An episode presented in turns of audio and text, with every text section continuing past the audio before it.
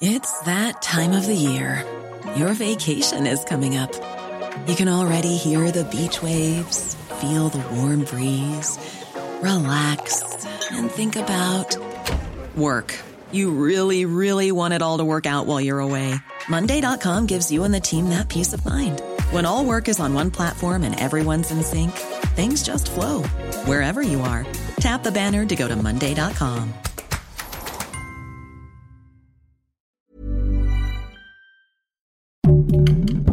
Heraldo Podcast, un lugar para tus oídos. Militantes del PAN crean la ola azul a favor de Sheinbaum. Xochitl le dice a Morena que se tomen un té de tila y en la Ciudad de México se suman más aspirantes a la candidatura por la jefatura de gobierno. Aquí te lo contamos. Esto es Primera Plana, Ruta 2024 de El Heraldo de México se puso a la delantera. Este jueves, Xochitl Gálvez presumió que superó la cantidad de firmas requeridas dentro del proceso interno del Frente Amplio por México para la candidatura presidencial de 2024. A través de sus redes, Gálvez escribió, les tengo una gran noticia. Ya superamos el mínimo de firmas que necesitábamos, llevamos 220 mil. Aún quedan 11 días para participar en la encuesta. ¿Qué otro candidato de la oposición crees que logre reunir las firmas necesarias antes de tiempo?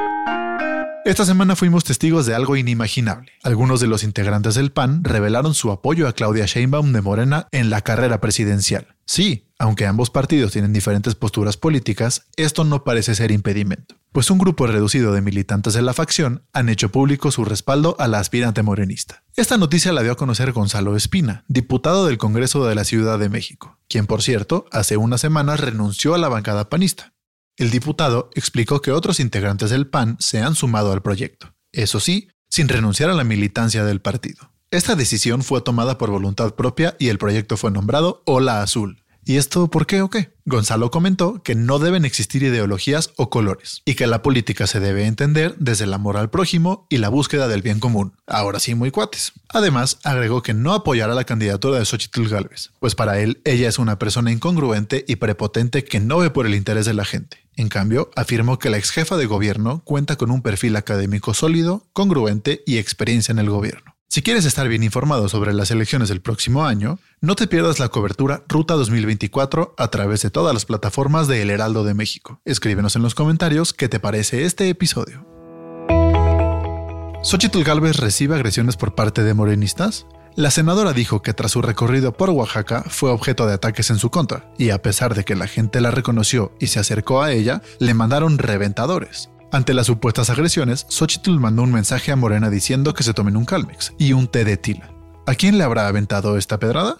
El proceso electoral del próximo año no solo busca nuevo presidente, también está en juego el cargo para la jefatura de gobierno y en estos días varios se han destapado para la candidatura. Algunos de ellos son Lía Limón y Santiago Taboada, ambos del PAN y actuales alcaldes de las delegaciones Álvaro Obregón y Benito Juárez respectivamente. Clara Brugada de Morena, que gobierna Iztapalapa, Adrián Rubalcaba, alcalde de Coajimalpa, perteneciente al PRI, y Cházaro Rubalcaba, coordinador del PRD en la Cámara de Diputados. En su mayoría tienen experiencia como alcaldes, pero ¿cómo evaluarías su desempeño en tu localidad? Cuéntanos en las redes sociales de El Heraldo de México o déjanos tu opinión en la sección de comentarios de este episodio. ¿Qué otros personajes crees que se sumen en esta contienda? La recomendación.